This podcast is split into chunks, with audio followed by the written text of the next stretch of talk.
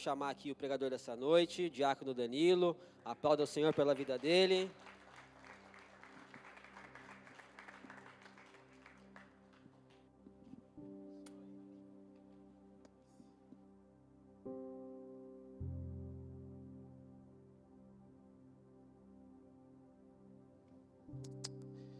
Amém.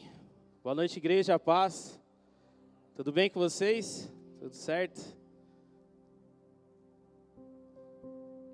Glória a Deus.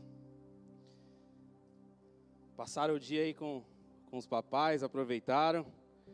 E agora vamos mais um momento de continuar com o nosso Pai, amém? Vamos fechar os nossos olhos. Vamos consagrar mais uma vez esse momento. Pedir para que o Senhor aquete a nossa alma, o nosso coração. Pedir para que o Espírito Santo de Deus venha ministrar e continue nos direcionando e nos guiando aqui nessa noite.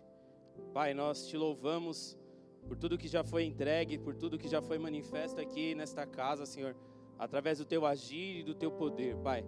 Mas queremos te pedir em nome de Jesus que o Senhor continue falando, nos direcionando. Nós abrimos o nosso coração para te sentir. Nós abrimos os nossos ouvidos para te ouvir nessa noite, Pai.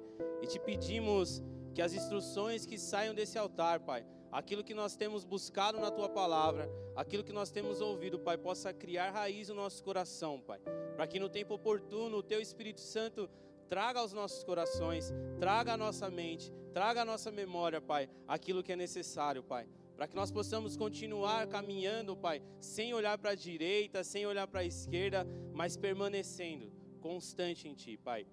Eu te apresento a minha vida mais uma vez aqui, Pai. Te apresento as minhas limitações, as minhas falhas, ó Pai. Te apresento o meu nervosismo, Pai.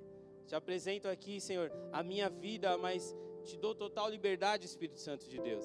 Eu não estou aqui para fazer uma performance, Pai, mas eu estou aqui para que o Senhor me use como canal de bênção aqui nessa noite. Assim como o Senhor estava aqui usando os meus irmãos no louvor, Pai. Assim como o Senhor usou aqui os meus irmãos na adoração, cada um que está aqui, que ergueu as suas mãos, que deu um glória a Deus, que te exaltou, que te engrandeceu, Pai. Porque se nós saímos da nossa casa, é para te louvar, é para te engrandecer, Senhor é para declarar a nossa gratidão, o nosso amor, é para declarar o quanto nós amamos o Pai, o Filho e o Espírito Santo. E te pedimos, intensifica a tua presença neste lugar, intensifica a tua presença aqui nesta casa, Pai. Não há nenhum impedimento ao teu agir e ao teu fluir, mas há uma liberação do teu poder. Por isso nós te damos total liberdade e nos rendemos a ti, Pai. Em nome de Jesus. Amém e amém.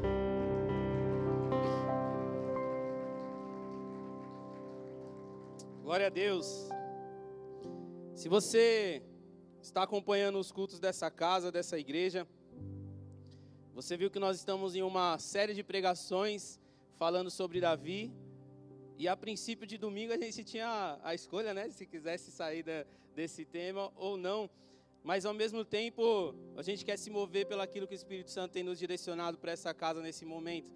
Então, até na quinta-feira o Rei estava aqui pregando e eu falei, meu, para aí que você já estava quase entrando na minha pregação. Ele falou, é, tem que ver se é isso. A gente começou a brincar aqui, né? Tem que ver se é isso, na hora muda. E bem que na hora mudou mesmo. Aí quando chegou no sabadão, fui trabalhar, fui para minha empresa, e eu estava ali trabalhando, e aí me veio a seguinte, a seguinte frase, raiz de Gessé. E aí eu entendi, se até aquele dia eu não estava conseguindo parar para escrever, para meditar, estava pensando em algo, mas não tinha parado ainda, é porque Deus sabia que não era aquilo que eu estava pensando que ia falar, mas Ele trocou e eu creio que algo novo da parte de Deus está sobre as nossas vidas nessa noite, amém? E aproveitando também, como é dia dos pais, então vamos falar um pouco sobre Jessé. E quem foi Jessé? Jessé é justamente o pai de Davi. Jessé foi aquele que gerou Davi, amém? Abra sua Bíblia em Ruth 4, a partir do 13.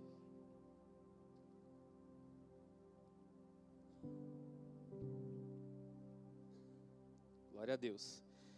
Então, Ruth 4, 13 nos fala assim: Assim tomou Boaz Ruth, e ela lhe foi por mulher, e ele, e ele a possuiu, e o Senhor lhe fez conceber, e deu à luz um filho. Então as mulheres disseram a Noemi: Bendito seja o Senhor, que não deixou hoje de te dar remidor, e seja o seu nome afamado em Israel. Ele te será por restaurador na alma e nutrirá a tua velhice, pois tu, nora, pois tua nora, que te ama, o deu à luz, e ela é, e ela te é melhor do que sete filhos. E Noemi tomou o filho e pôs no seu colo, e foi a sua ama. E as vizinhas lhe deram o um nome, dizendo a Noemi: Nasce um filho, e deram-lhe o nome de Obed. Este é o pai de Jessé, pai de Davi. Estas são, pois, as gerações de Pérez. Pérez gerou a Esron, Esron gerou Ram, Ram gerou Aminadab, Aminadab gerou Nasson, Nasson gerou Salmão, Salmão gerou Boaz, e Boaz gerou Obed. Obed gerou Jessé, e Jessé gerou Davi. Amém? Se você já parou para ler o livro de Ruth, se você não fez isso, você tem um desafio aí, 30 minutos do seu dia, você parar e ler o livro de Ruth. Quatro capítulos, rapidinho, seu devocional de segunda-feira já está preparado, amém? Então, o livro de Ruth, ele é um livro bem curto, ele é um livro rápido, mas foi através de Ruth que veio ali uma descendência, e essa descendência chegou ali, no caso até Davi, e a gente vai falar um pouco sobre isso também. E, resumidamente, qual é a história de Ruth? Ruth era justamente a nora de Noemi. E quem era Noemi? Noemi era uma mulher que saiu, ela, o marido dela, na verdade, pegou ela, pegou os filhos e saíram de Israel e foram para um outro lugar ali, foram para uma outra terra. E nessa terra eles se estabeleceram, ficaram ali um, um certo tempo. Porém, aconteceu que o marido de Noemi morreu, os filhos dela morreu e ficou ela e as noras, né? E ali, quando você vai lendo esse livro, você vai ver que chega um momento que ela escuta que, ó, Israel tá tranquilo, tá melhor agora, a gente já pode voltar, já é hora de a gente estar tá indo para lá. Então ela sai daquela terra onde ela era uma estrangeira e vai justamente para a terra dela. E aí ela fala para as noras dela, que no caso era Ruth e esqueci, Orfa, né? e elas duas e fala assim, ó, vocês podem ficar, não me acompanhem, mas Ruth decide justamente com ela. E aí aquela passagem famosa nos casamentos, o seu Deus é o meu Deus e por aí vai. Onde você for, eu irei. Beleza? Saiu daí. Então, resumindo, é essa história aí. E aí a gente vê que Ruth vai acompanha ali justamente Noemi e ela chega ali em Israel. Ela agora no caso era estrangeira e elas precisavam fazer alguma coisa. Naquele tempo, a, as, as mulheres, ainda mais as viúvas, não tinha quem amparasse. Então elas viviam totalmente através das esmolas, da caridade, das pessoas que ajudavam, e ali não foi diferente.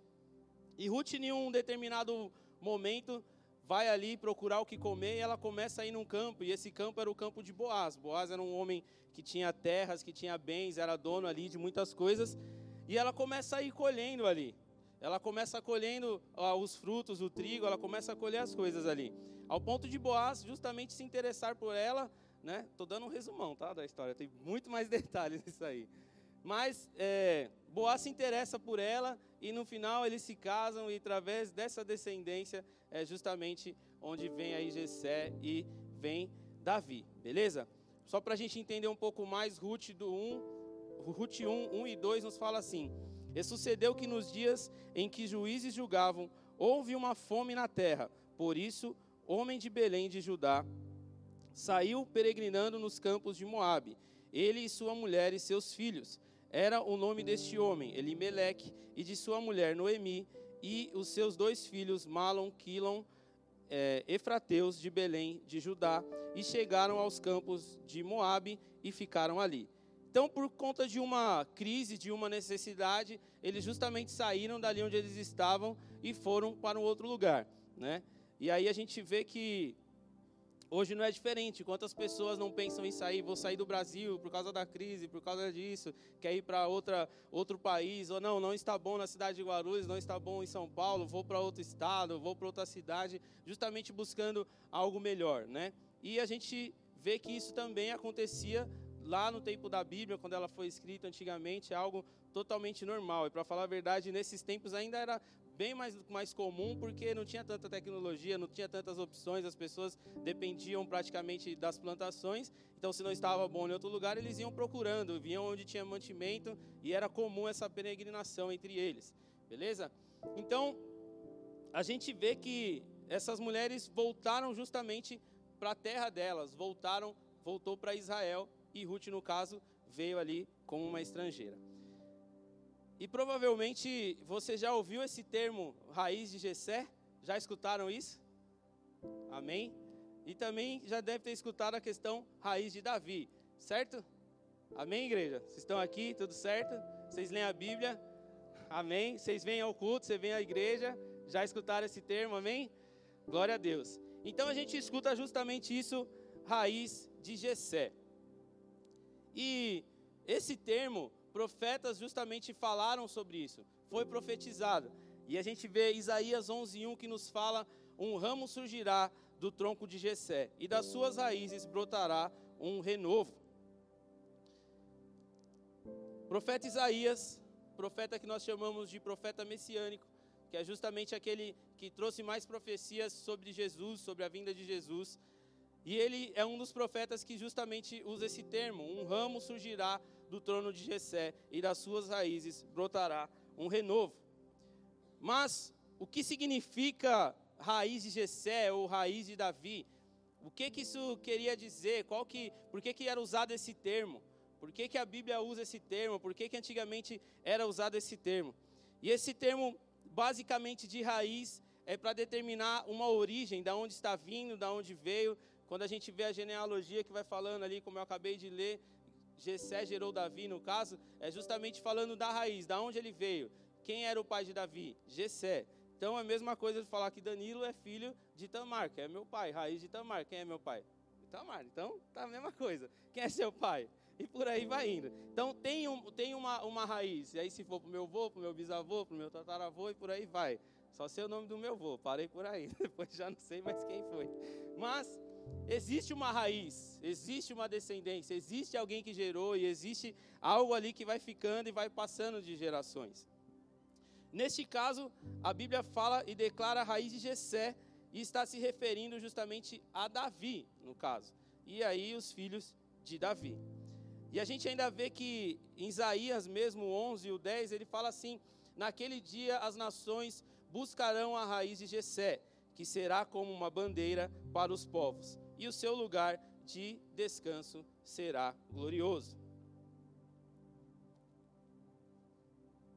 O termo raiz de Jessé é utilizado para indicar justamente uma descendência, para indicar um caminho de onde está vindo, da onde veio e para onde vai, no caso. Se você for ler justamente o livro inteiro ali, entendendo a Bíblia, você vai ver essas conotações e você vai passar a entender melhor isso. Mas não foi somente o profeta Isaías que falou sobre a raiz de Jessé, e aí também a gente vê que começa a surgir o termo raiz de Davi. Jeremias 23:5 fala: Eis que vem dias, diz o Senhor, e que levantarei a Davi um renovo justo, e sendo rei, reinará e agirá sabiamente, e praticará o juízo e a justiça na terra. Ainda Jeremias 33,15 fala: Naqueles dias e naquele tempo farei brotar a Davi um renovo de justiça, e ele fará juízo e justiça na terra. E aí, se você for ainda mais para frente, caminhando, vendo o Novo Testamento, o próprio Paulo fala lá em Romanos, na carta a Romanos, ele faz uma menção do que nós lemos em Isaías 1:11. Então, Romanos 15, 12 fala, Isaías também diz: brotará a raiz de Jessé naquele que se levantará para reinar sobre os gentios, e estes colocarão nele a sua esperança. Se você não entendeu nada do que eu falei até agora, mas você precisa entender uma coisa. O termo raiz de Davi, raiz de Jessé, indica que dele sairá algo bom. Daquela descendência vai sair algo bom. Da descendência de Jessé, da descendência de Davi, virá algo justamente da parte do Senhor para cumprir os planos, os propósitos, os projetos de Deus. Amém? A gente entende que Deus desde quando criou o mundo e entrou o pecado, veio ali justamente o plano de salvação. E esse plano de salvação é justamente nos salvar, nos limpar, nos perdoar, tirar os nossos pecados, tirar a nossa culpa. Isso só foi possível através da vinda de Jesus.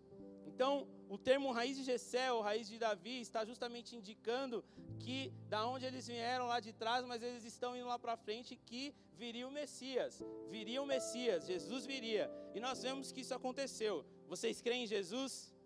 Amém? Vocês creem que ele morreu por amor às nossas vidas? Então, beleza, estamos no caminho certo, vamos continuar.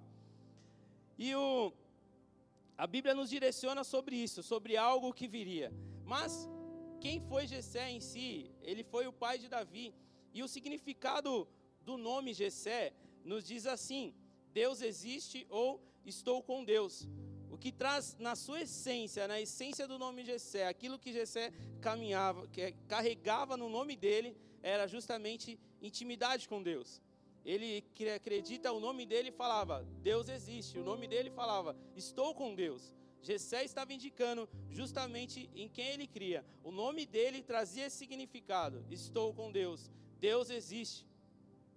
Jessé era um homem que carregava essa intimidade com Deus, estar perto de Deus, conhecer a Deus. Ele carregava isso no nome dele. Eu não sei se você já parou para pesquisar qual é o significado do seu nome, o que, que significa, né?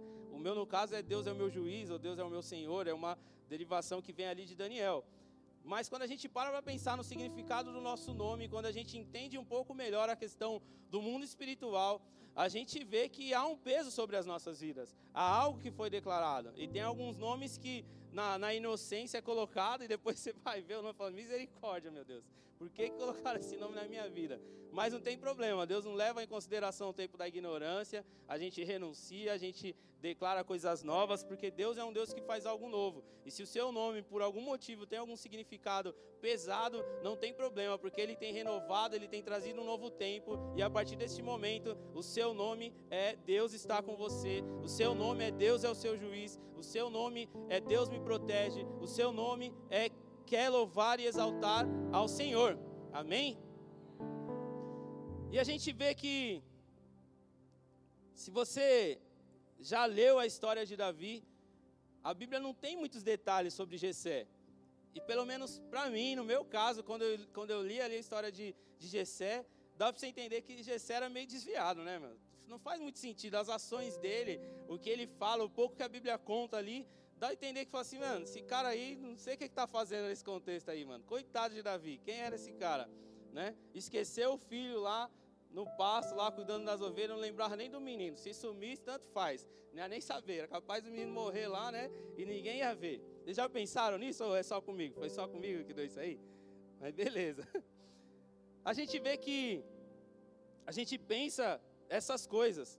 Mas na verdade, quando você para um pouco, quando você investe um tempo, quando você vai buscar algo a mais ali, você vê que a coisa é diferente.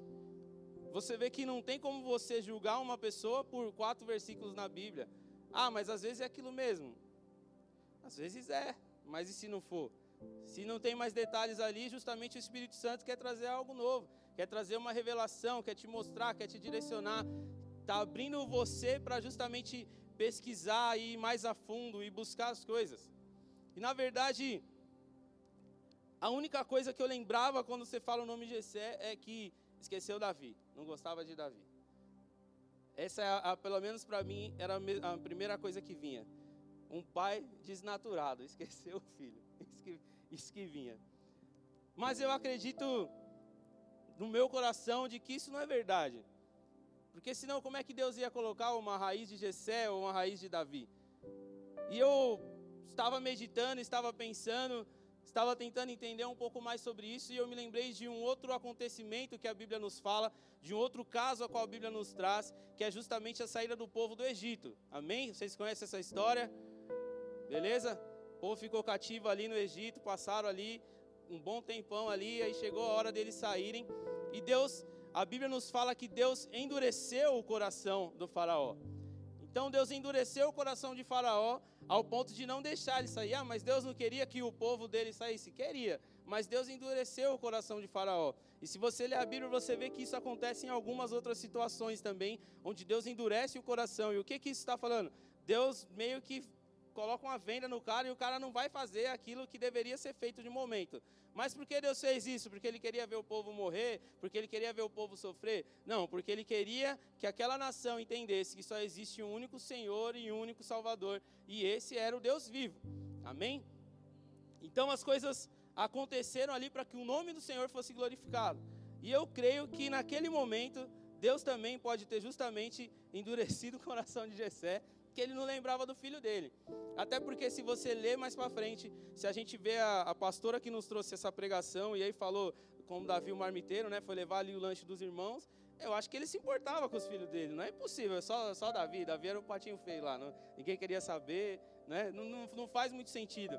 Mas eu creio de que Jessé tinha justamente esse cuidado, existia um cuidado com os filhos. Mas naquela situação foi necessário que aquilo acontecesse para que se cumprisse o propósito e o direcionamento do Senhor.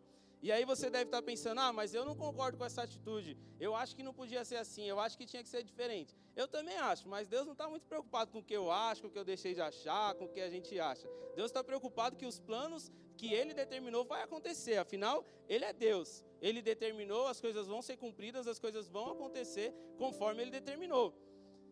E aí a gente vê que naquela, naquele instante ali onde Deus endurece o coração ali no caso de Jessé, mas vem Jessé, vem, Saul, vem Saul no caso, e lembrou do filho que estava lá, veio, foi ungido, e as coisas continuaram acontecendo, e eu vou parar por aí nesse ponto.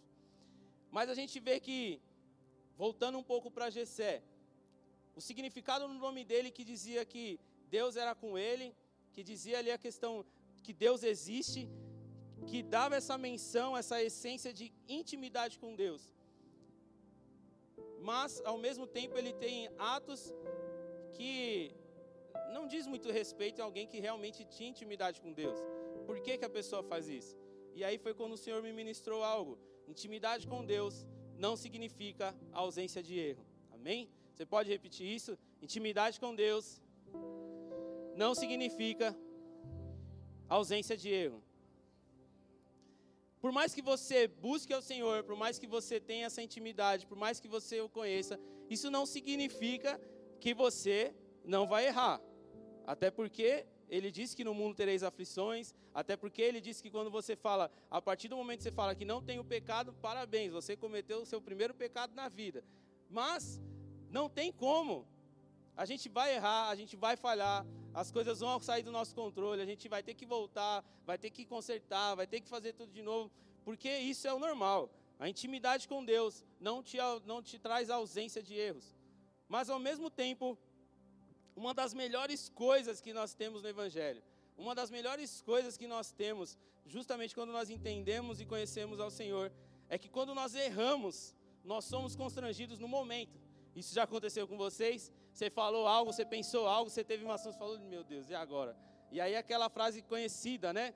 Volta o cão arrependido, com suas orelhas tão fartas, com seus ossos ruídos e o rabo entre as patas, né? A gente vê, é assim que a gente fica, meu Deus, ferrei, pai, vamos voltar agora, volta todo triste, pede perdão, conserta tudo de novo. Isso é algo normal na nossa vida, porque nós somos humanos. Nós somos pecadores, nós erramos, nós acertamos, nós falhamos, nós consertamos e vamos continuando, vamos caminhando, vamos prosseguindo, as coisas vão acontecendo. A gente vive esses momentos e a gente entende justamente do perdão. A gente entende justamente que o sangue de Jesus nos limpa e nos purifica. Isso precisa estar no nosso coração. Então, não se preocupe com os seus erros, não se preocupe com seus pecados, mas se preocupe em justamente reconhecer os seus erros, reconhecer as suas falhas, pedir perdão, reconhecer que você errou e que você precisa justamente mudar e consertar aquela situação. Reconhecer que você falou ou você pensou algo que saiu fora daquilo que Deus determinou e daquilo que você tem aprendido. Mas a partir do momento que se você erra, que você, se você peca, que se você faz as coisas que não deveria fazer e para você tanto faz, aí a história é diferente. Aí não existe mais a questão que Deus está cuidando de você ou que Ele está no controle de tudo. Você decidiu fazer da sua forma. Você decidiu continuar caminhando do jeito que você acha que tem que ser e está tudo bem. Pelo menos na sua cabeça está tudo bem, né? Porque não está. Mas se você erra, se você comete os pecados, se você tem errado, tem acertado, tem ido para frente, saiba que isso é muito bom. Você tem entendido que Jesus tem te cuidar, cuidado de você, que Jesus morreu numa cruz por amor à minha vida e à sua vida. E através do perdão, através do sacrifício de Jesus, nós temos livre acesso ao Pai, ao ponto de falar: Deus, errei, me perdoe, no mesmo momento. E aí você volta arrependido, mas daqui a pouco você já volta feliz. Vamos para a próxima, vamos continuar. E assim a gente vai caminhando, e assim a gente vai avançando. Amém?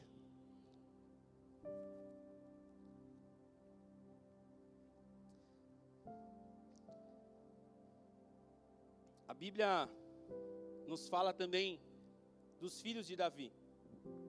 Davi teve 21 filhos mais ou menos. Porque eu comecei a ler, tem filho pra caramba, é filho daqui, é filho não sei quem, filho que nasceu em tal cidade, é filho dele, é filho com as esposas, é filho com as concubinas, que não tem nem o nome desses filhos. Mas, se eu não errei as contas, que a Bíblia nos fala são 21 filhos.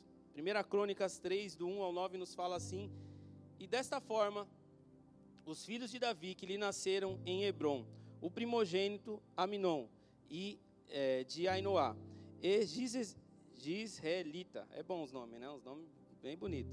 O segundo, Daniel, de Abigail, o Carmelita.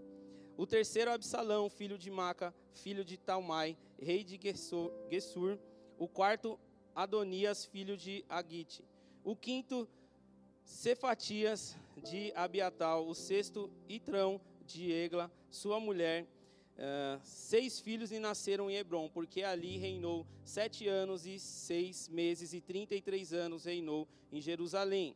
E estes lhe nasceram em Jerusalém, Simeia é, e Sabob, e Natã e Salomão. Estes quatro lhe nasceram de Betsaba, filha de Amiel.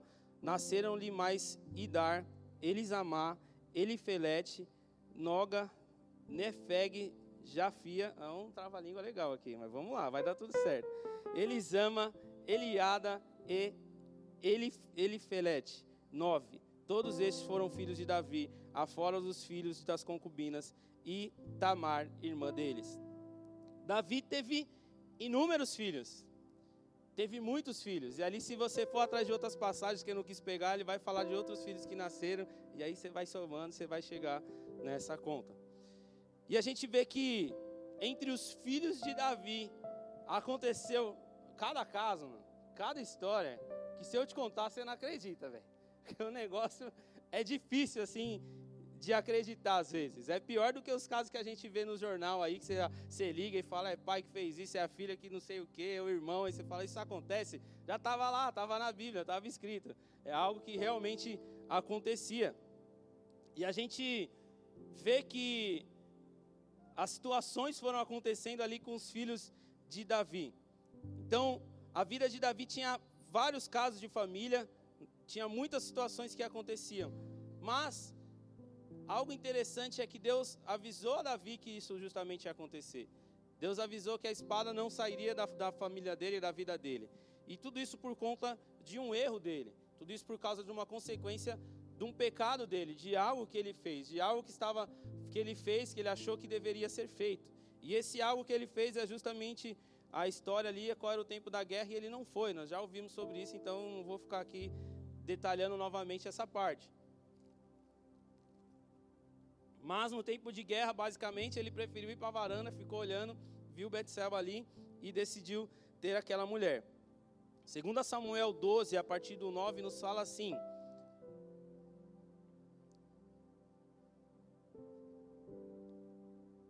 Porque você desprezou a palavra do Senhor, fazendo o que ele reprova, você matou Urias o Itita, com a esposa dos amonitas, com a espada dos amonitas, e ficou com a mulher dele.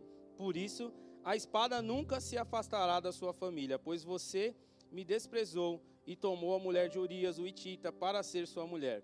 Assim diz o Senhor: De sua própria família trarei desgraça sobre você Tomarei as suas mulheres diante dos seus próprios olhos e as darei a outros, e ele se deitará com elas em plena luz do dia. Você fez isso às escondidas, mas eu farei diante de todo Israel, em plena luz do dia. Então Davi disse a Natã: Pequei contra o Senhor. E Natã respondeu: O Senhor perdoou o seu pecado, você não morrerá.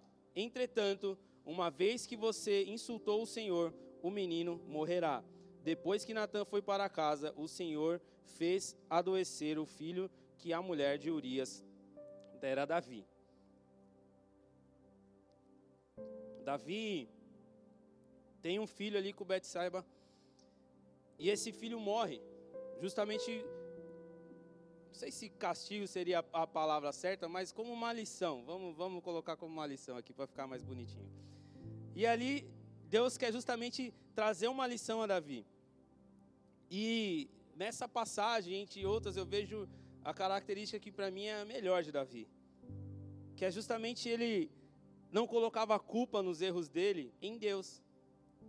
Ele não falava: "Ah, Deus, eu errei por causa disso, eu errei porque a culpa é sua. Por que, que isso está acontecendo?" Mas ele tinha um coração de que justamente reconhecia o que ele errou, reconhecia os pecados dele, e ali ele passava a consertar, ia para frente mas o pecado ele tem uma consequência. O pecado ele vai gerar um fruto. Você plantou coisas ruins, você vai ter que colher essas coisas e começar a plantar coisas boas, senão você vai só colher coisas ruins. Então as nossas ações, aquilo que nós fazemos, aquilo os nossos erros, os nossos acertos, ele vai trazer uma consequência. Ele vai trazer algo sobre as nossas vidas. Ele vai justamente trazer algo de bom ou algo de ruim. Nesse caso aqui a gente viu que a consequência do pecado de Davi foi justamente perder o seu filho ali, o primeiro que, ela, que ele teve com Betseba.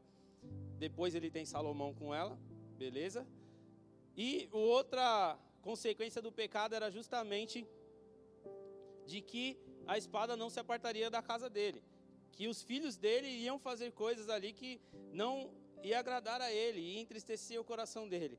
Mas mesmo assim, ele vai e continua. E a gente vê que um dos filhos dele se deita ali com as mulheres dele, tenta roubar o, o, trono dele, se deita com as mulheres lá perante a luz do dia, como foi profetizado, como Deus falou que ia fazer. A gente vê que um dos filhos dele, o outro filho, violentou a irmã, estrupou a irmã não, no, na clareza. Isso que aconteceu. E aí também um filho matou o outro, o irmão que era por parte da mãe lá ficou com raiva, matou e por aí vai. Outro filho morreu, então teve uma desgraça familiar grande na vida de Davi. E tudo isso consequência do pecado. Tudo isso porque em um momento a qual ele achava que não pegava nada, pegou foi muita coisa. E eu tenho certeza que você já passou por isso. Acho que isso aqui não vai pegar nada, não vai dar em nada. E você faz, meu, e depois para arrumar, ó, dá um trabalho, meu. Pra você consertar, para você acertar todas as coisas. E a gente muitas vezes faz isso. Só que Diferente de Davi, a nossa ação, vou falar a minha, não vou falar a nossa não, vou falar a minha. Diferente de Davi, a minha ação quando a gente, quando eu peco, quando acontecem as coisas, quando Deus vem com uma correção e fala, Deus, por que só comigo, Pai? Por que, que você está fazendo isso, Pai? Eu sou seu filho, eu estou servindo, eu estou cumprindo as escalas, eu estou todo dia na igreja, eu faço isso, eu faço aquilo, eu dou meu dízimo, eu dou minha oferta. Por que, que isso está acontecendo, Pai? Por que, que isso está acontecendo? E nós nos questionamos e começamos a perguntar por quê, achando que tudo é culpa de Deus. Por que, que você está fazendo isso, pai? Tem que acontecer com o ímpio, não é comigo não, pai. Eu estou aqui, estou servindo, estou na sua casa. Como assim? Como assim a pessoa que não te serve está melhor que eu? Como assim a pessoa que não te serve tem mais dinheiro que eu? Como assim a pessoa que não te serve não está doente? Eu estou aqui com essa enfermidade. Nós questionamos e nós queremos colocar tudo a culpa em Deus. Às vezes estamos passando por um problema na nossa saúde porque não tomamos cuidado, porque comemos o que não devia, fizemos tudo que não precisava e agora está falando que a culpa é de Deus. Esses dias eu estava de escala, foi quinta, né? Se eu não me engano, que até brinquei com ela, falei, vou ter que começar a ir para o crossfit, porque eu vim orando ali, ó, ungindo, quando chegou aqui já estava morrendo. Falei, que isso? Três passos aqui, deu. Vou fazer o quê? Vou colocar a culpa em Deus. Deus, estou te servindo, tem que me dar um renovo aí, senão não vai dar certo. O que, é que Deus tem a ver com isso? Eu que preciso tomar uma atitude, começar a fazer alguma coisa. E eu tenho certeza que na sua vida não é diferente. Você precisa se mexer, você precisa tomar conta de coisas que são naturais e que é justamente importante. Não adianta você querer colocar a culpa de tudo que você faz, dos erros, daquilo que não deu certo em Deus. Mas ao mesmo tempo, quando a gente faz algo e aquilo não dá certo, quando você se questiona, Deus, por quê? Por que só comigo? Por que, que as coisas estão acontecendo? Lembre-se de uma coisa: se as coisas não, então, não estão dando certo, se você está sendo corrigido, se você está sendo ensinado, se Deus está te mostrando inúmeras coisas a qual você precisa alinhar, é porque Ele te ama e Ele só vai corrigir aos filhos dele. Ser corrigido, ser instruído, ser direcionado por algo que você às vezes não queria, você quer fazer do seu jeito, é uma dádiva, é um privilégio. Porque se Deus não se importasse com você, Ele não ia estar nem aí, você ia fazer o que você quisesse.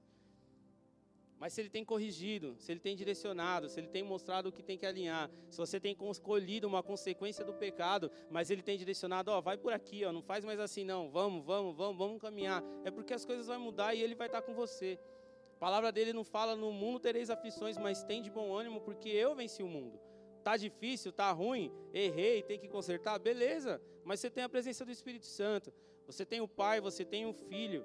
Você tem o Espírito Santo te direcionando, cuidando, mostrando para você. Então, por mais que está difícil, saiba que se você não tivesse com Ele, estava pior.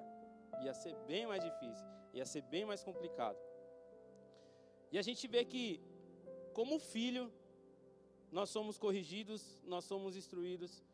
Como filho, Deus demonstra o amor dele às nossas vidas através das correções. Sabe, Deus é o nosso Pai. E uma das passagens na Bíblia fala que se um pai natural sabe aquilo que tem que dar para o filho, quanto mais a Deus. Só que de maneira natural, tenho certeza que os seus pais se esforçaram ao máximo para que você tenha as coisas que eles não tiveram. Tenho certeza que seus pais quiseram que você não passasse pelas coisas que eles passaram. Tem algo de errado com isso? Não. Mas tem. ao mesmo tempo. Não tem nada de errado porque eles querem que você tenha uma condição melhor. Não estou dizendo que porque seus pais passaram fome você vai ter que passar fome. Mas às vezes o cuidado do seu pai que você não passa por essas dificuldades é tão grande que vai chegar lá na frente e você vai lidar com uma situação dessa, você não vai saber o que fazer. Você não vai saber como agir. Eu estou falando de mim, eu, eu amo os meus pais, eu amo a maneira que eles me educaram, eu amo tudo que eles fazem por mim. Mas tem coisas que hoje, com 30 anos, eu vejo e falo, meu, se eles tivessem pisado um pouquinho mais aqui em mim lá atrás, mano, eu não estava passando por isso. Tá jogando a culpa no seu pai? Não, de maneira alguma. Mas estou entendendo alguns princípios, estou entendendo algumas coisas. E o meu objetivo é que quando eu tenho os meus filhos, eu seja melhor que os meus pais. Assim como os meus pais têm sido para mim melhores do que os pais deles. Mas eu preciso lembrar que se realmente eu amo os meus filhos, se realmente eu amo a família que um dia eu vou ter, eu vou precisar deixar que eles passem por algumas coisas. E nesse sentido, Deus me trouxe algo novo de entender que Deus não te dá tudo que você pede, tudo que você quer, porque Ele sim sabe o que você precisa. E às vezes não é que Ele não queira que você passe por uma dificuldade, mas Ele quer que você passe por aquilo para que você aprenda, para que você seja ensinado e que lá na frente isso vai gerar um novo resultado. Lá na frente isso vai ser diferente. Lá na frente você vai olhar e falar: Deus, obrigado, porque você não fez eu sair daquela situação em um dia, em um minuto, em um segundo. O Senhor nos corrige e nos direciona. Esse é o Deus a qual nós servimos. Hebreus 12, oh, um aleluia, hein? Glória a Deus. Tem alguém entendendo aqui, glória a Deus. É, palavras difíceis, a gente não quer escutar esse tipo de coisa, mas é uma realidade. É algo que a gente precisa entender. É algo que a gente precisa trazer para o nosso coração. E se você entender isso, você vai parar um pouco de questionar Deus por quê e começar a falar, Deus, para quê? Para que, eu estou passando por isso? O que, que você quer me ensinar? O que, que eu tenho que fazer? Ah, errei, pai. Passou um tempo, errei de novo. Tá bom, Senhor, mas vamos lá, vamos consertar. O que, que eu não deixei de fazer? O que, que eu preciso fazer agora? E vamos seguindo, vamos prosseguindo, vamos avançando, vamos andando. Hebreus 12, do 5, a partir do 5, fala. Vocês se esqueceram da palavra do ânimo que lhe, foi, que lhe dirigi como, como a filhos. Meu filho, não despreze a disciplina do Senhor, nem se magoe com sua repreensão, pois o Senhor disciplina quem ama e castiga todo aquele a quem aceita como filho. Castiga todo aquele a quem aceita como filha. Você já achou que você foi castigado? Já? Parabéns, você é filho de Deus. Suportem as dificuldades, recebendo-as como disciplina. Deus os trata como filhos. Pois qual o filho que não é disciplinado por seu pai? Se vocês não são disciplinados, e a disciplina é para todos os filhos, então vocês não são filhos legítimos, mas sim ilegítimos. Se você tem feito tudo que você quer, se você não tem sido disciplinado, sinto lhe dizer, você não é filho de Deus.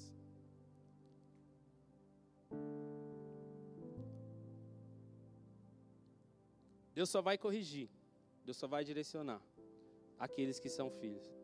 A história de que todos são filhos de Deus é totalmente errada, é totalmente equivocada. É algo que o inimigo lançou e tem percorrido por, percorrido por gerações para enganar o povo. Todos nós somos criaturas, somos criação de Deus. Mas só é filho de Deus aquele que aceita Jesus como seu único e suficiente Salvador. E quando você é filho de Deus, você tem as coisas boas, mas você tem as coisas ruins. Mas aos olhos de Deus, as coisas boas ou as coisas ruins para você são coisas boas, porque em tudo Ele está te direcionando, em tudo Ele está te ajudando, em tudo Ele está te mostrando o que precisa ser feito. Amém? Se somos filhos, somos corrigidos e precisamos aprender com os erros.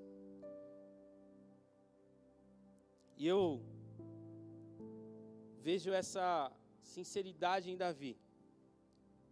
Eu vejo essa situação de que Davi em nenhum momento coloca a culpa justamente para Deus. Em nenhum momento ele vem questionar por que, que você está fazendo assim. Ele simplesmente entende: Deus, eu errei, tá bom, tem que fazer. Sabe aquela história aceita que dói menos?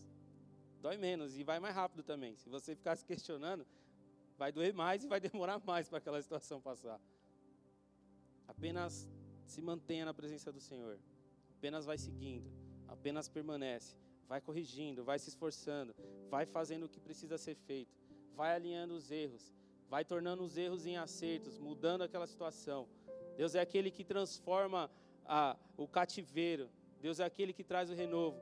Deus é aquele que nos diz que nós viveremos de glória em glória, mas para viver de glória em glória precisa ter algo ali para que você venha batalhar. Para viver de glória em glória precisa ter algo que saiu fora do controle, para que a glória do Senhor seja manifesta na sua vida. Nós precisamos entender e permanecer com o Senhor, permanecer buscando, permanecer andando, permanecer caminhando. Amém? Você pode aplaudir ao Senhor para mim tomar água aqui?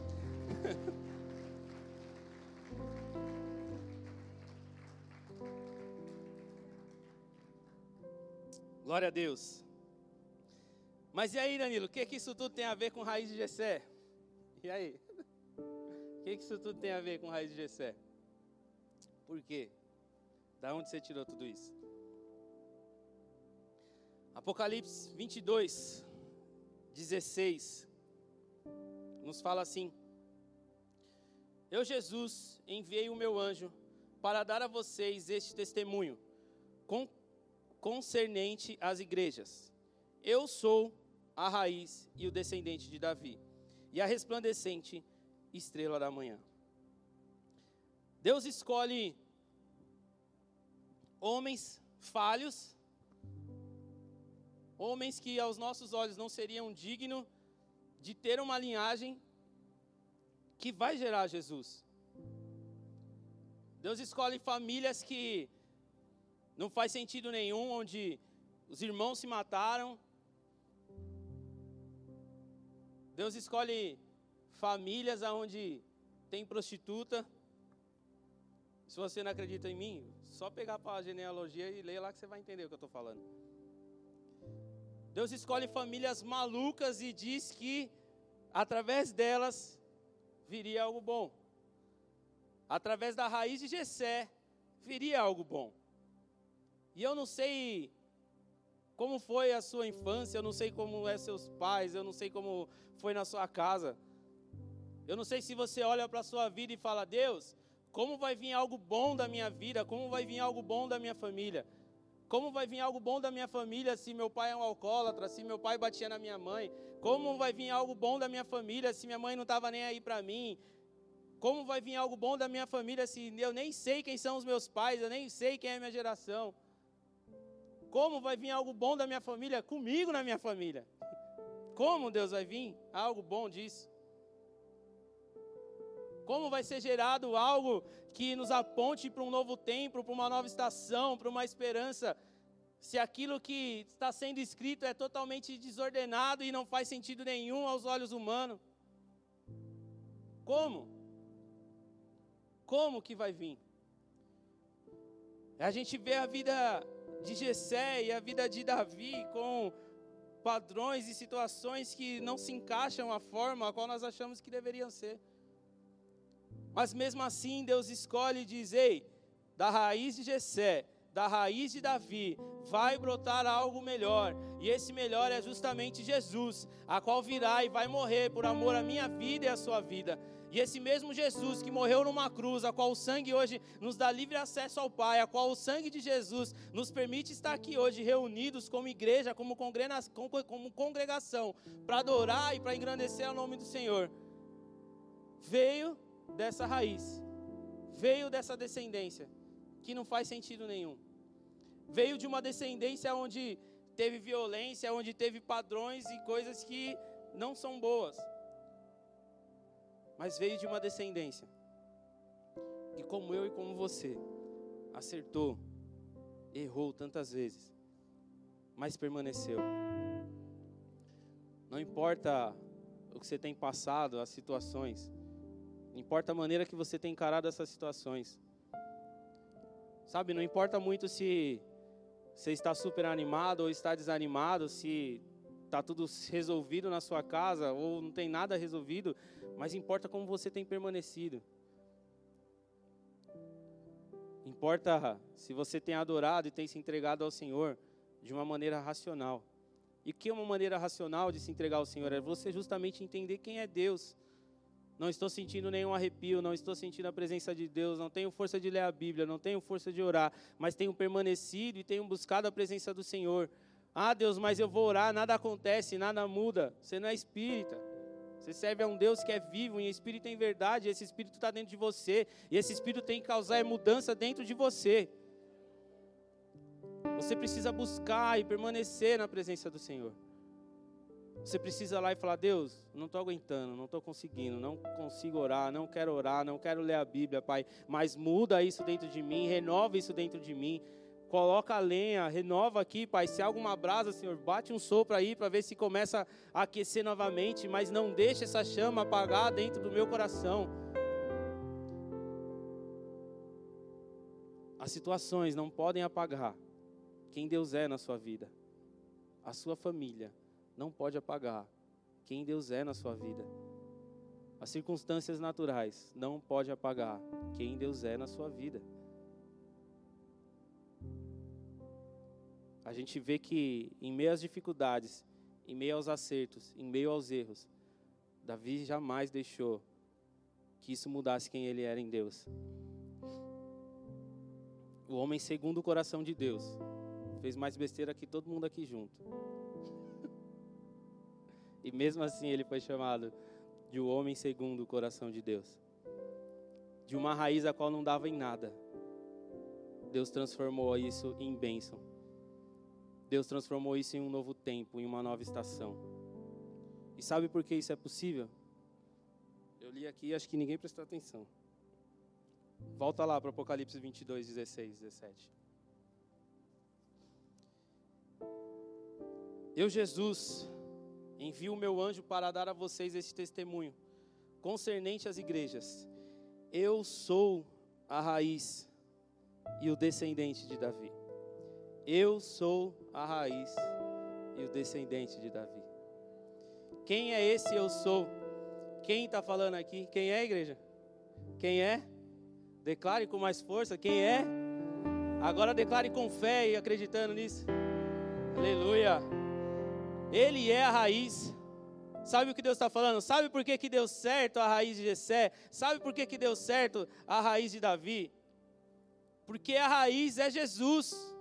Ele é essa raiz, a raiz de Davi. Jesus é a raiz. Ele é aquele que transformou, ele é o princípio, ele é o fim, ele é o começo, ele é o meio, ele é o fim. Veio dele e vai voltar para ele. Não importa o que tenha acontecido, as coisas só dão certo porque Jesus é o começo, é o meio e é o fim. Aleluia! É como se Deus estivesse falando: Eu sou Jesus e o descendente de Davi. Eu, Jesus, a raiz e o descendente de Davi. Eu, Jesus, sou a sua raiz e sou a sua descendência. Jesus é aquele que está conosco no começo, está conosco no meio e vai permanecer até o fim. A gente vê que Tantas coisas aconteceram na vida desses homens, mas Jesus era o começo, ele era o meio e ele era o fim. Por isso nós precisamos permanecer nele, a gente precisa permanecer arraigado nele, nós precisamos ser como uma árvore que dá os ramos, e essa árvore só vai dar esses ramos, só vai dar esse fruto se nós estivermos em Jesus. Jesus é a minha, Jesus é a sua raiz, Jesus é a nossa igreja, é, Jesus é a raiz da igreja. Ele é a raiz. E esse Apocalipse 22 ainda continua ali no 17 diz: "O espírito e a noiva dizem: Vem. E todo aquele que ouvir diga: Vem. Quem tiver sede, venha, e quem quiser, beba de graça da água da vida." Ele continua aqui. Ele veio, ele se tornou ali no início, ele fez a descendência inteira e aí ele veio novamente e se manifestou. E você quer ver algo mais louco ainda nessa passagem? Há uma promessa sobre a vida de Davi, de que ele jamais vai perder o trono em Israel. Quando você passa a ler, você vê que vem Saul, e aí Saul faz as coisas que não agradam a Deus, e aí vem Davi, Davi é referência, é o norte de rei, de como alguém tem que ser, mesmo com os erros, mesmo com, os, com as coisas, com as falhas. E aí depois de Davi vem justamente Salomão, se permanece aquele reino, Judá e Israel novamente juntas, unidas. Mas depois de Salomão começa a briga e um mata o outro, e ali fica dois reinos, o reino de Judá e o reino de Israel. E se você quiser saber mais, venha no mergulhando. E aí a gente vê justamente dois reinos, e está dividido, mas Deus falou para Davi o quê? Eu vou justamente permanecer com o seu reino, com o seu trono em Israel. Não vai sair. Lembra que eu falei que Deus é o começo, o meio e o fim? Deus era a raiz de Davi, a raiz de Jessé, e ele estava ali justamente durante toda a eternidade. Veio ali todo o presente, veio ali tudo que aconteceu, está vindo os fatos a nós com os quais estamos vivendo hoje, mas Deus diz lá no futuro: "Ei, eu continuo ainda da mesma forma". E aquilo que foi prometido para Davi, de que esse trono vai permanecer, vai acontecer quando Jesus retornar. Quando Jesus voltar e vai governar novamente essa terra, vai trazer novamente a existência. Já ouviram falar do milênio, ao qual ficaremos aqui, teremos o tempo de descanso, de desfrutar das coisas, vamos reinar com o Senhor. Quem é o rei? Quem é aquele que vai ser estabelecido? Jesus. Jesus é conhecido como o quê? Raiz de Davi, raiz de Jessé. Aquilo que foi prometido lá no começo, aquilo que foi prometido durante todo o período de Davi, vai se cumprir no fim. Eu não sei quais são as promessas, eu não sei o que foi declarado sobre a sua vida. Eu não sei se você tem um ano de caminhada com o Senhor, uma semana, um dia, uma hora, três horas você entrou aqui ou que você está vendo esse vídeo.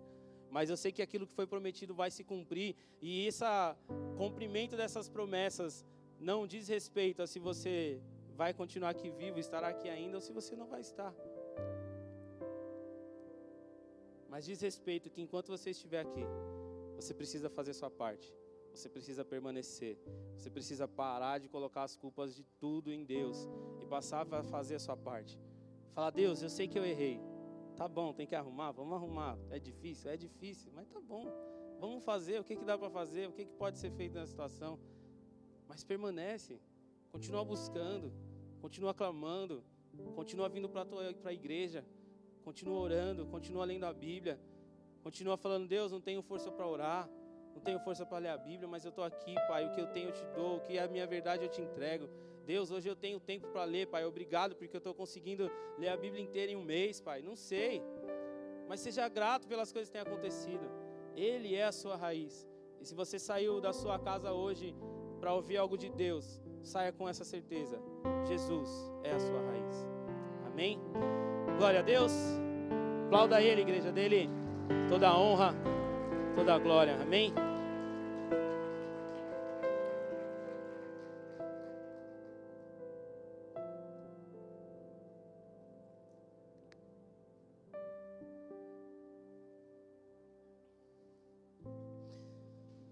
Jesus é a nossa raiz. Jesus é aquele que nos gerou, aquele que tem permanecido conosco. E aquele que vai estar com a gente até o fim, até a eternidade. Amém? Saiba que essa é uma noite a qual ele veio trazendo um renovo e algo dizendo para que nós venhamos a permanecer, para você não desistir, para você ter essa certeza de que Ele é a sua raiz, e se Ele é a sua raiz, nada vai poder te derrubar, nada vai poder te parar, nada vai te pedir de avançar, mas para isso você precisa permanecer. E você precisa entender que, como filho, você vai ser corrigido sim, você vai ter muitas lições, mas você vai ter muitos momentos bons. E se você entender que Deus está te corrigindo porque Ele te ama e porque você é filho, até essas correções serão os melhores momentos da sua vida, porque vão te impulsionar para algo novo, para algo diferente lá na frente. Amém? Feche seus olhos.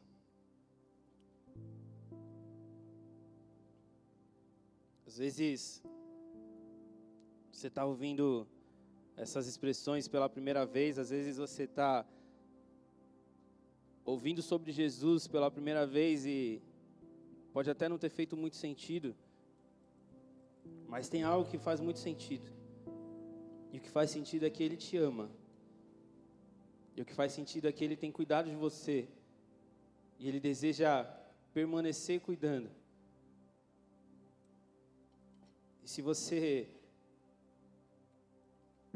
deseja ser cuidado por Ele, se você deseja sair da situação de criação e passar a justamente ser filho de Deus, eu te convido a colocar uma das suas mãos no seu coração e fazer essa oração aqui junto comigo. Senhor Jesus. Senhor Jesus. Nessa noite. Nessa noite. Eu entendi. Eu entendi. Que a minha vida. Que a minha vida. Está em ti. Está em ti. Que você. Que você. É minha raiz. É a minha raiz. Eu te reconheço. Eu te reconheço. Como meu único. Como meu único. E suficiente Salvador. E suficiente Salvador. Escreve o meu nome. Escreve o meu nome. No livro da vida. No livro da vida. Em nome de Jesus. Em nome de Jesus. Amém. Amém. Glória a Deus. Deixa eu orar ainda por você. Senhor, eu quero te apresentar essas vidas que estão te reconhecendo hoje como o único e suficiente Salvador, Pai. Que decidiram dar um passo de fé e entenderam que eles precisam permanecer em Ti, Pai. Que eles precisam de uma nova vida e eles desejam ser filho, Pai. E em um dia dos pais eles têm declarado e falado: Jesus, eu desejo entrar para a sua família. Eu desejo que Deus seja o meu pai também. Por isso eu te peço, continua cuidando, ajudando, direcionando, Pai. Que eles não desanimem, não desanime, Senhor, nos dias maus, mas que eles permaneçam, para que eles prossigam, para que eles continuem buscando, Pai. Se revele, Senhor, no sobrenatural. A vida de cada um, Pai. Em nome de Jesus. Amém. E amém. Glória a Deus. Aplauda Ele, igreja. Se você nos visita, nós desejamos te conhecer, te indicar uma célula. Desejamos que você esteja com pessoas no mesmo propósito e que vão te ajudar nessa caminhada também. Por isso, procure aqui as meninas do Boas-Vindas no final do culto e elas vão te direcionar, te indicar uma célula, vão pegar o seu contato. Amém? Se você está nos assistindo aí, deixa aí também um recado, deixa seu número aí, alguma coisa, manda uma mensagem, porque nós também desejamos te conhecer. Amém? Coloque de pé, igreja. Vamos ter um momento de adoração, vamos ter um momento de gerir aquilo que o Senhor nos entregou nessa noite, aquilo que foi manifesto aqui nesta casa e neste lugar. Por isso, não se prenda às questões naturais. Não se prenda a quem está no seu lado, mas se prenda à presença do Espírito Santo que está dentro de você e é Ele que deseja falar com você. Amém? Glória a Deus.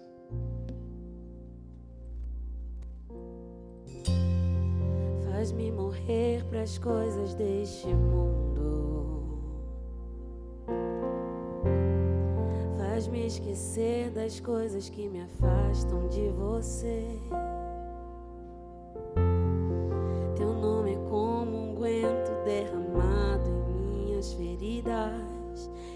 curar, restaurar a alegria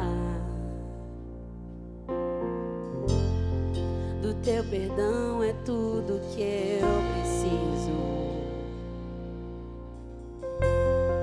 Cura minha alma, restaura o meu sorriso.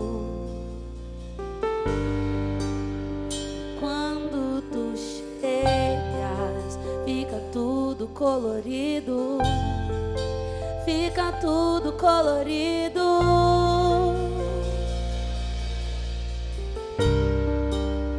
E quando tu chegas, fica tudo colorido, fica tudo colorido.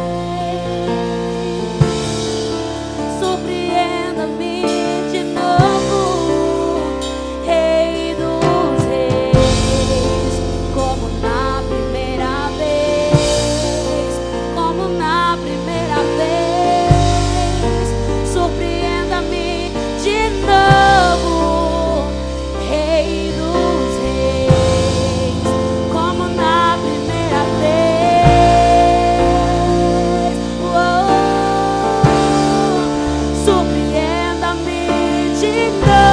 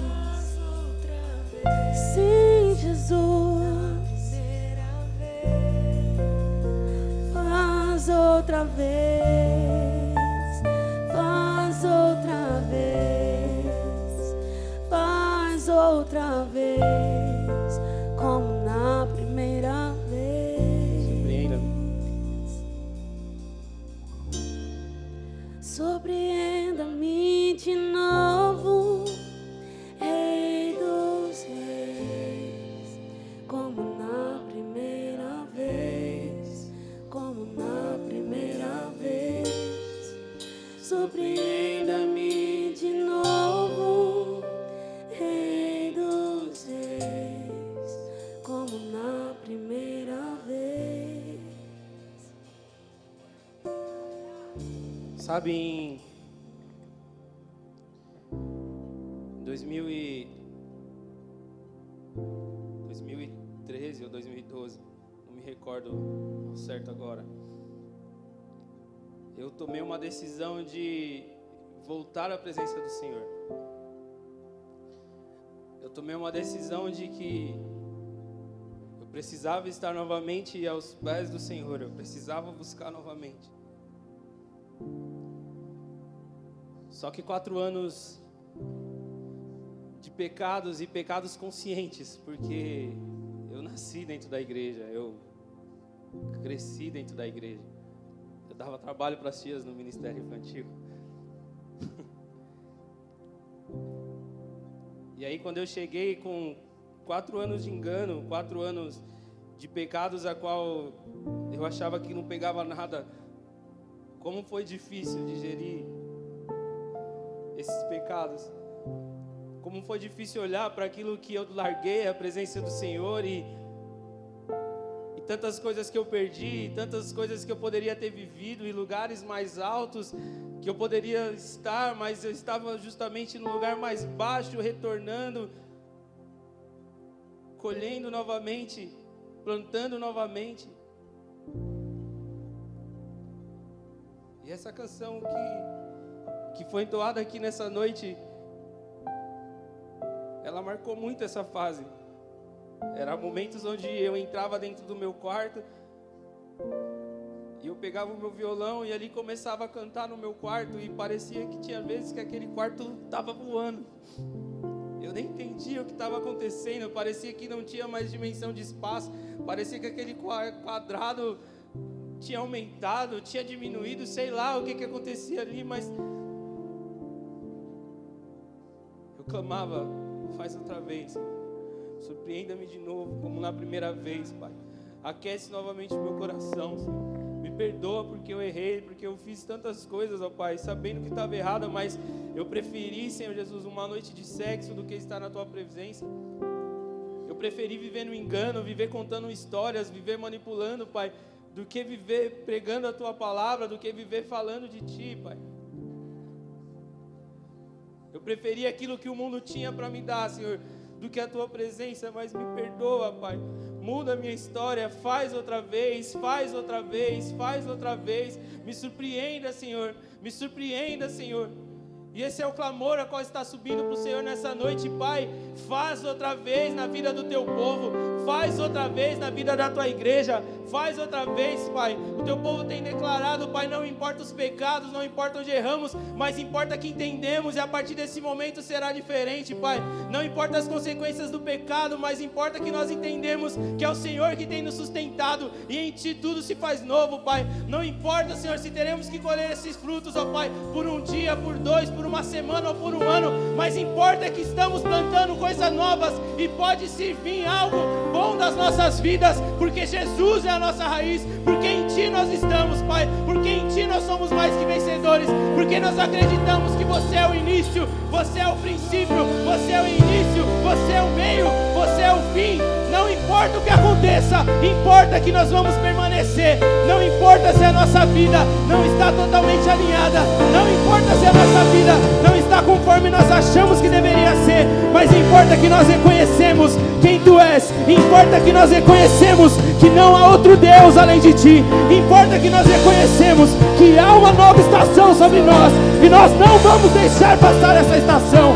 Importa que nós reconhecemos que Tu és o nosso Deus, o nosso Senhor, o nosso Salvador. Importa que nós estamos aqui para te adorar e declarar: faz outra vez, faz outra vez, faz outra vez, faz outra vez, faz outra vez.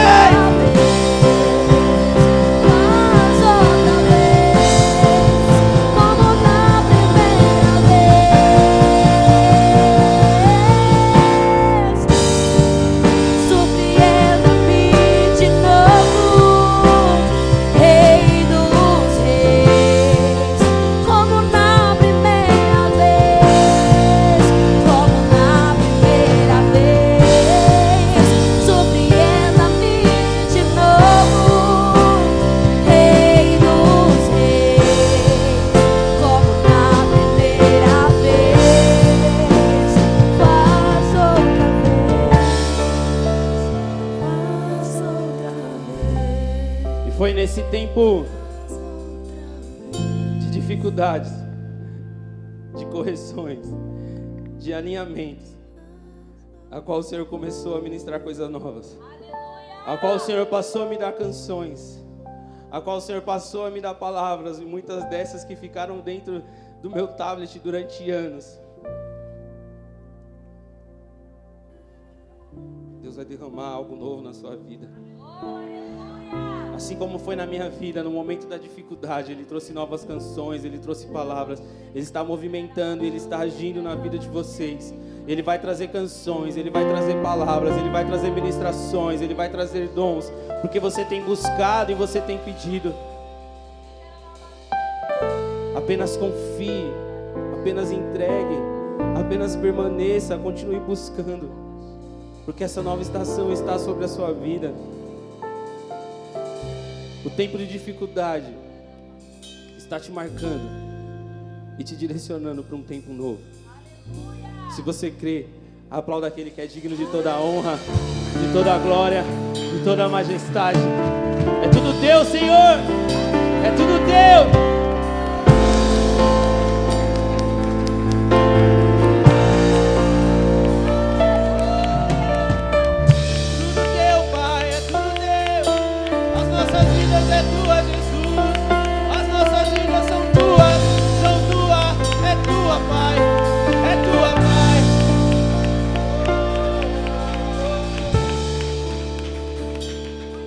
Aleluia. Antes de irmos embora, ainda quero orar pela sua vida. Senhor, eu quero declarar aqui, Pai, selado esse novo tempo, essa nova estação na vida dos teus filhos e na vida dessa igreja, Pai. Eu declaro aqui, Senhor, selado um novo tempo onde veremos testemunhos, ó Pai. E não importa se esses testemunhos serão na semana que vem, no mês que vem, daqui um ano, mas importa que esses testemunhos virão, Senhor, porque há um povo aqui que entendeu o teu propósito, Senhor. Há um povo que entendeu, Senhor, que não importa as situações, mas importa que você é a nossa raiz. E se nós estamos de ti, Senhor, nós vimos de ti, nós vamos voltar para ti, Senhor, e nós cremos nisso, Senhor. Eu quero te pedir ainda que o Senhor nos dê ainda uma semana de paz, uma semana abençoada, uma semana onde tenhamos momentos de intimidade, momentos de busca contigo, uma semana onde não nos falte o Senhor, independente da situação, Pai. Nós declaramos aqui mais uma vez o nosso amor por Ti, Senhor, e te pedimos, ó Pai, continua nos guardando, porque nós, como filhos, ó Pai, amamos a Tua presença. Nós te amamos e declaramos mais uma vez o nosso amor, Pai. A igreja de Cumbica declara o amor para Deus nessa noite, em nome de Jesus. Amém e amém. Glória a Deus.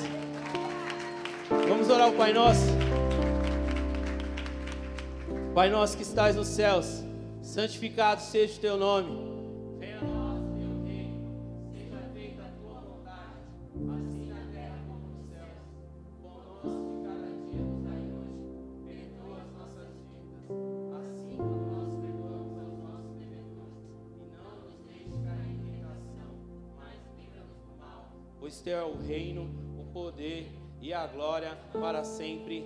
Amém. Glória a Deus. O Espírito Santo de Deus nos abençoe e nos te leve para uma semana de paz. Amém. Deus abençoe.